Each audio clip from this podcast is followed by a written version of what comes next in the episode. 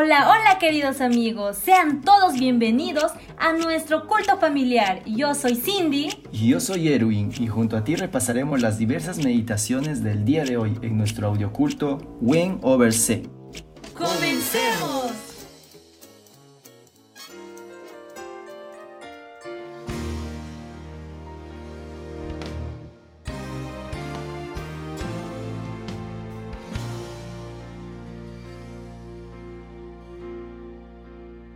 San Lucas 11 Aconteció que estaba Jesús orando en un lugar, y cuando terminó, uno de sus discípulos le dijo, Señor, enséñanos a orar, como también Juan enseñó a sus discípulos.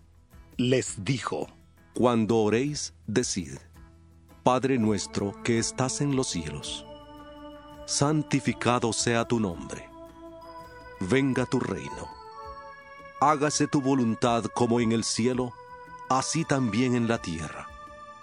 El pan nuestro de cada día, dánoslo hoy. Perdónanos nuestros pecados, porque también nosotros perdonamos a todos los que nos deben. Y no nos metas en tentación, mas líbranos del mal.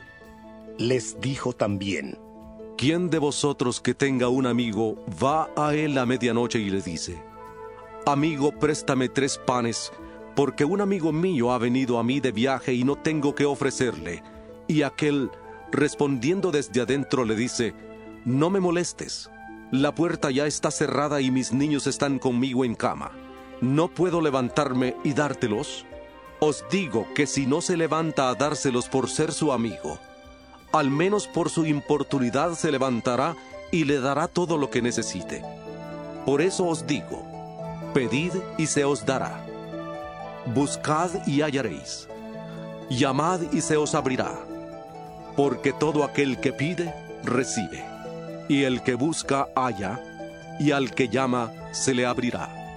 ¿Qué padre de vosotros, si su hijo le pide pan, le dará una piedra? ¿O si le pide pescado, en lugar de pescado le dará una serpiente? ¿O si le pide un huevo, le dará un escorpión? Pues si vosotros siendo malos sabéis dar buenas dádivas a vuestros hijos, ¿cuánto más vuestro Padre Celestial dará el Espíritu Santo a los que se lo pidan? Estaba Jesús echando fuera un demonio que era mudo. Y aconteció que, después de salir el demonio, el mudo habló, y la gente quedó maravillada. Pero algunos de ellos decían, Por Belcebú, príncipe de los demonios, echa fuera a los demonios. Otros, para tentarle, le pedían señal del cielo. Pero él, conociendo los pensamientos de ellos, les dijo, Todo reino dividido contra sí mismo es asolado, y una casa dividida contra sí misma cae.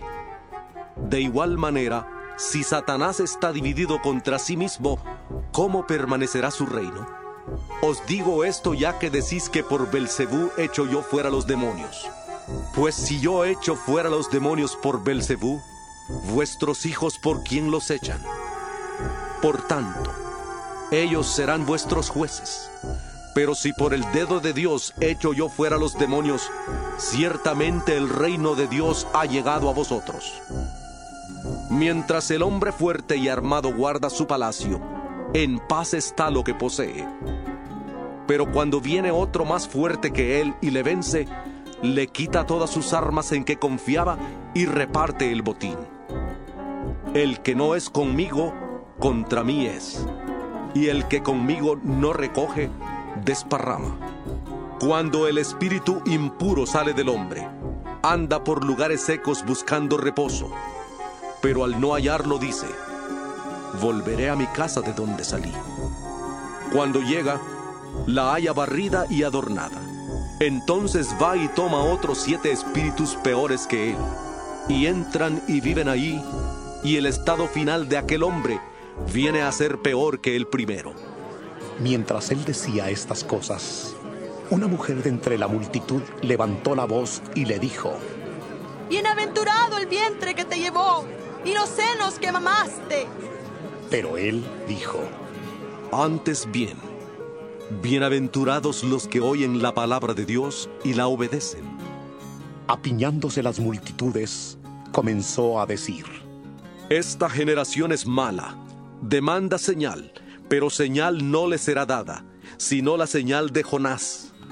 Porque así como Jonás fue señal a los ninivitas, lo será también el Hijo del Hombre a esta generación. La reina del sur se levantará en el juicio contra los hombres de esta generación y los condenará. Porque ella vino desde los confines de la tierra para oír la sabiduría de Salomón, y en este lugar hay alguien que es más que Salomón. Los hombres de Nínive se levantarán en el juicio contra esta generación y la condenarán, porque a la predicación de Jonás se arrepintieron, y en este lugar hay alguien que es más que Jonás. Nadie pone en oculto la luz encendida, ni debajo de una vasija, sino en el candelero, para que los que entran vean la luz. La lámpara del cuerpo es el ojo. Cuando tu ojo es bueno, también todo tu cuerpo está lleno de luz. Pero cuando tu ojo es maligno, también tu cuerpo está en tinieblas. Cuidado pues, no sea que la luz que en ti hay no sea luz, sino tinieblas. Así que, si todo tu cuerpo está lleno de luz, no teniendo parte alguna de tinieblas, será todo luminoso, como cuando una lámpara te alumbra con su resplandor. Tan pronto terminó de hablar, un fariseo le rogó que comiera con él. Y entrando Jesús en la casa, se sentó a la mesa. El fariseo cuando lo vio, se extrañó de que no se hubiera lavado antes de comer. Pero el Señor le dijo, Vosotros los fariseos limpiáis lo de fuera del vaso y del plato, pero por dentro estáis llenos de rapacidad y de maldad. Necios. El que hizo lo de fuera, ¿no hizo también lo de dentro? Dad limosna de lo que tenéis, y entonces todo os será limpio. Pero, ay de vosotros, fariseos, que diezmáis la menta y la ruda y toda hortaliza, y pasáis por alto la justicia y el amor de Dios. Esto os era necesario hacer sin dejar de hacer aquello. Ay de vosotros, fariseos, que amáis las primeras sillas en las sinagogas y las salutaciones en las plazas. Ay de vosotros, escribas y fariseos hipócritas, que sois como sepulcros que no se ven, y los hombres que andan por encima no lo saben. Respondiendo uno de los intérpretes de la ley, le dijo, Maestro, cuando dices esto, también nos ofendes a nosotros. Él dijo, Ay de vosotros también intérpretes de la ley, porque cargáis a los hombres con cargas que no pueden llevar, pero vosotros ni aun con un dedo las tocáis. Ay de vosotros que edificáis los sepulcros de los profetas a quienes mataron vuestros padres. De modo que sois testigos y consentidores de los hechos de vuestros padres, porque a la verdad ellos los mataron, pero vosotros edificáis sus sepulcros. Por eso la sabiduría de Dios también dijo, les enviaré profetas y apóstoles, y de ellos a unos matarán y a otros perseguirán para que se demande de esta generación la sangre de todos los profetas que se ha derramado desde la fundación del mundo, desde la sangre de Abel hasta la sangre de Zacarías, que murió entre el altar y el templo. Sí, os digo que será demandada de esta generación.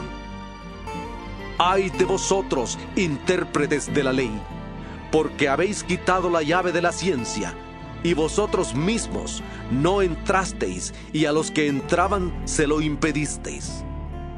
Diciéndoles él estas cosas, los escribas y los fariseos comenzaron a acosarle en gran manera y a provocarle a que hablara de muchas cosas, acechándole y procurando cazar alguna palabra de su boca para acusarle.